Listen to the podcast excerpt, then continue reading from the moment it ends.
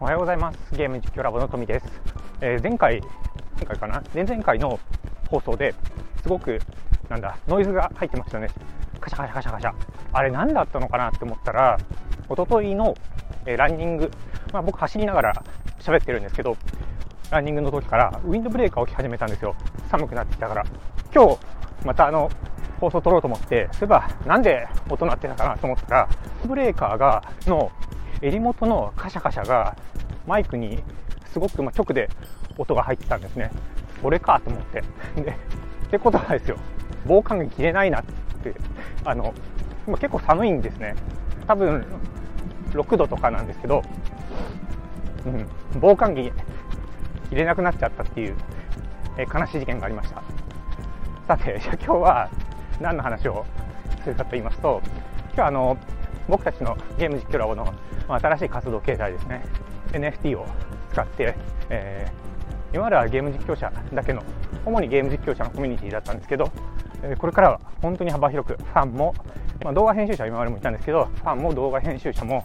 あとエンジニアもですねいろんな人たちが入ってきて、ゲーム実況の価値を高めるためゲーム実況で絆を作ってゲーム実況を面白くする人たちが集まるコミュニティに変えていきますよと。いうような動画を作ってそのメンバーにまあお知らせしたわけですね。で加えてアンケートも作ったんですね、えー、これからの活動の中でどういった特技で力が発揮できできそうですか？とかあと NFT のこと伝わったことありますか？とか何かな？あ勉強会ですね。勉強会、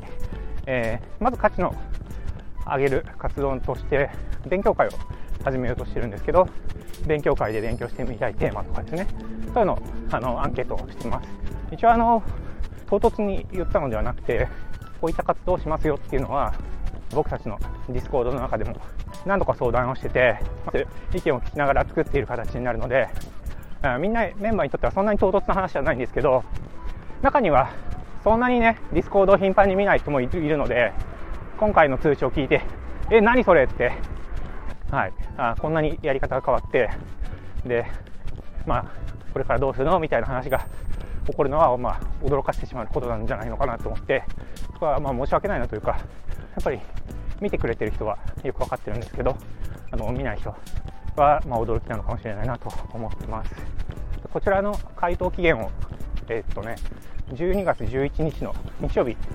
1週間ちょっと先ですね土日を2回またぐような感じでまあ、期限を区切ってましてでそこで、まあ、新しい活動に移っていくという感じになります。で勉強会も12月中旬以降からスタートしていってで、えー、ゲーム実況ラボの Discord も、まあ、セキュリティを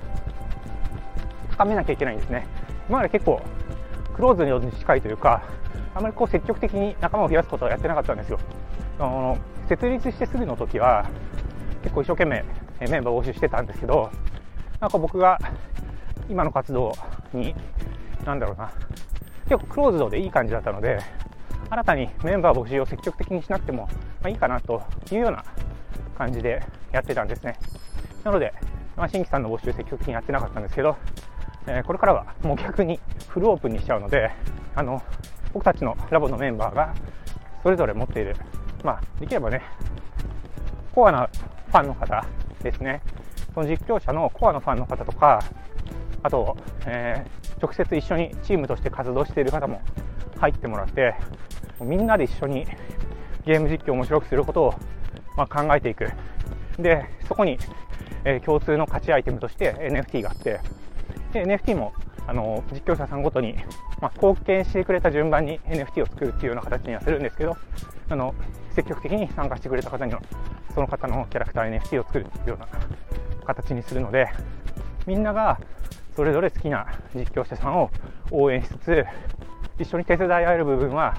手伝って価値を生み出してその実況も面白くなってで、まあ、今 NFT, NFT じゃないですね。今あの YouTube YouTube がメインの活動が多いんですけど、まあ、これから YouTube がどうなるかもわからないので、まあ、YouTube は当然、まあ、しばらく続くとは思うんですけどその活動をしつつもさまざまなジャンルでえー、僕たちがファンコミュニティの核となって、え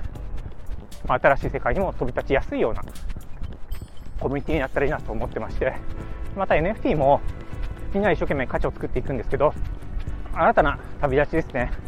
ぱり新しいジャンルに飛び込もうとすると結構お金がかかったり今これから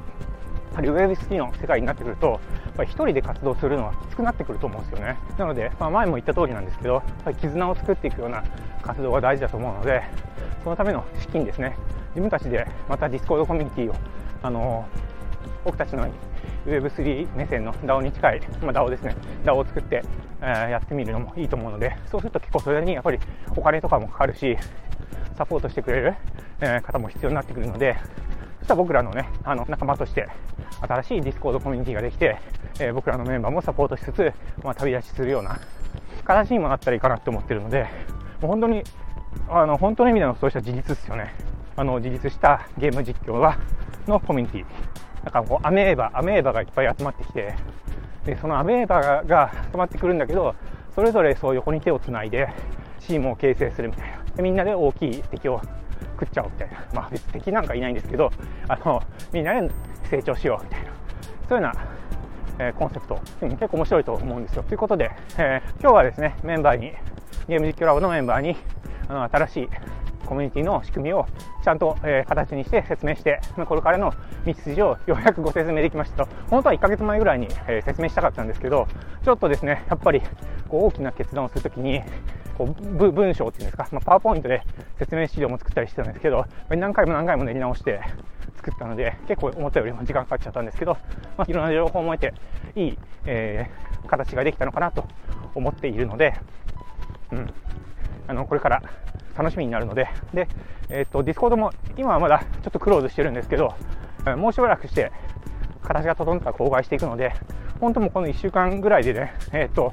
オープンできるように、うん。まあ、セキュリティのチェックとか、え、新しいメンバーが入った時に話せる場所とかね、今はゲーム実況者ばっかりなところなので、新たな絆を作れる場所が本当にまもなくできるんで、